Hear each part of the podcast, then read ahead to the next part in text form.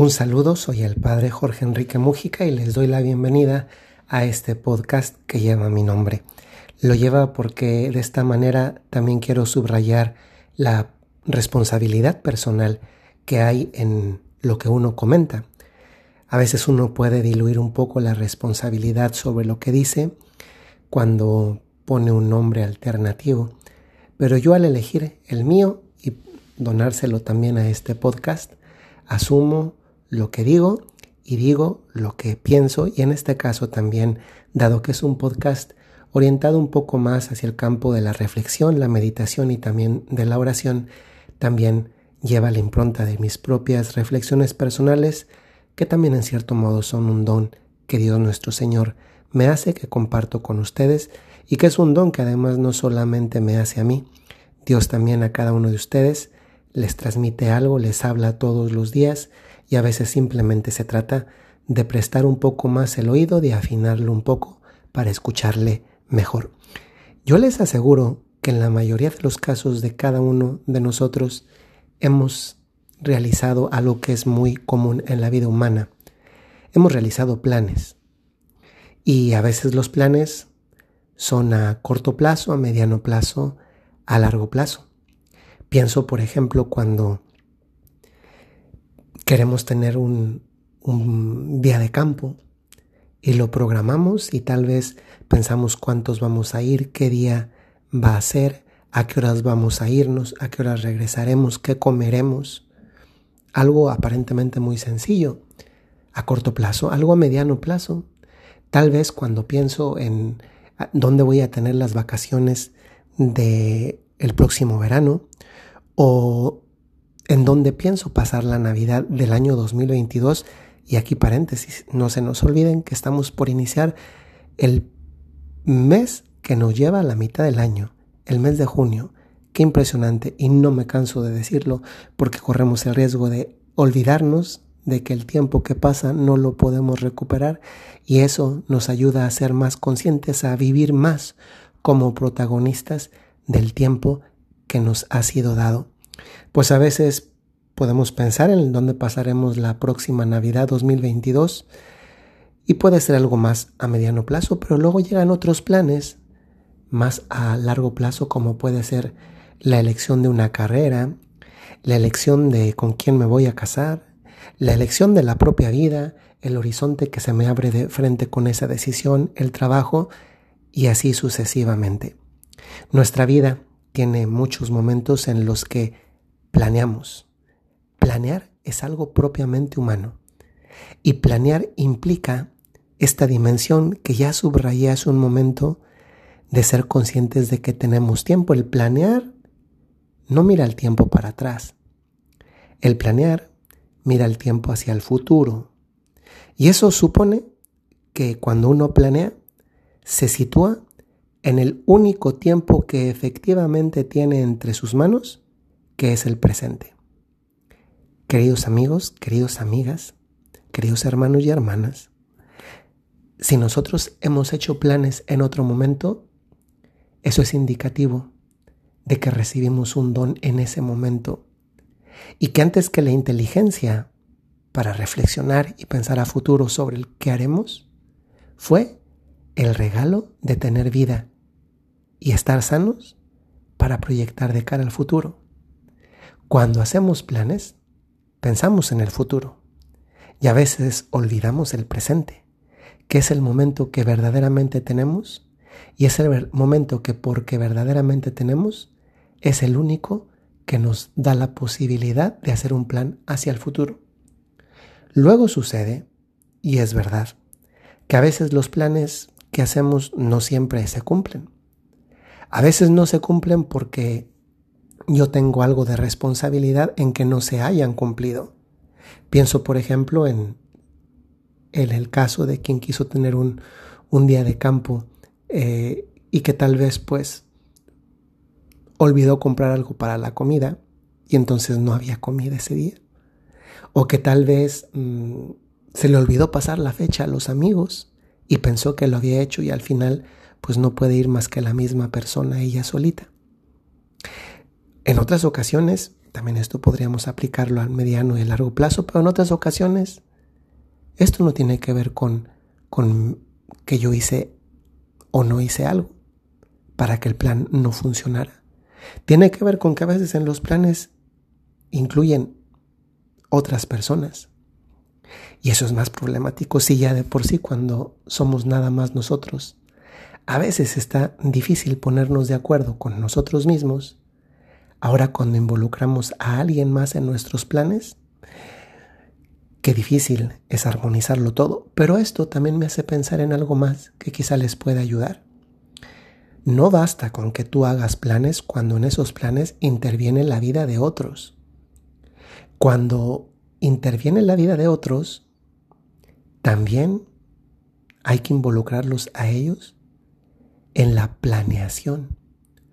Porque de otro modo puedes tener la gran frustración de que al no haber involucrado a otras personas y simplemente imponer algo que tú te habías proyectado, las demás personas al no sentirse involucradas no quieran participar en lo que tú organizaste. Esto cobra hoy mucha actualidad en, no solamente en las relaciones humanas. Pienso en las decisiones, por ejemplo, en el campo del trabajo. Cuando los demás no se sienten parte de la decisión, tampoco se comprometen de la misma manera. Puede ser que en el trabajo a final de cuentas terminen también involucrándose, pero más porque están obligados por el puesto o el trabajo que por la convicción de lo que, eh, de lo que, ellos, de lo que ellos pueden tener en lo que tú previamente planeaste y decidiste. Pero pienso en otro ámbito un poco más eh, próximo a la vida de la mayoría de todos nosotros, como puede ser nuestro propio hogar. Yo muchas veces aconsejo, y hoy quisiera volverlo a decir en este ámbito, cómo no basta simplemente con poner reglas en una casa, que es bueno tenerlas y es sano tenerlas, es conveniente tenerlas, hace mucho bien.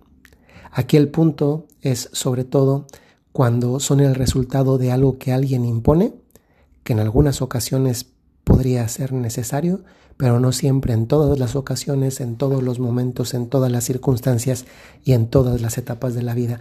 A un hijo, especialmente cuando es pequeño, se le va pedagógicamente eh, ayudando a madurar cuando se le va involucrando en la toma de decisiones. Es verdad, al final quien decide es el papá, es la mamá, pero no es lo mismo decidir e imponer, lo cual no nos gusta a nosotros tampoco en el ámbito del diario vivir, en nuestra relación con la con, el gobierno, por ejemplo, con las leyes, pues con los hijos pasa igual cuando uno, les ayuda a interiorizar, entonces hacen parte de ellos mismos desde su interior esta planificación de lo que hacemos desde el exterior, involucrar.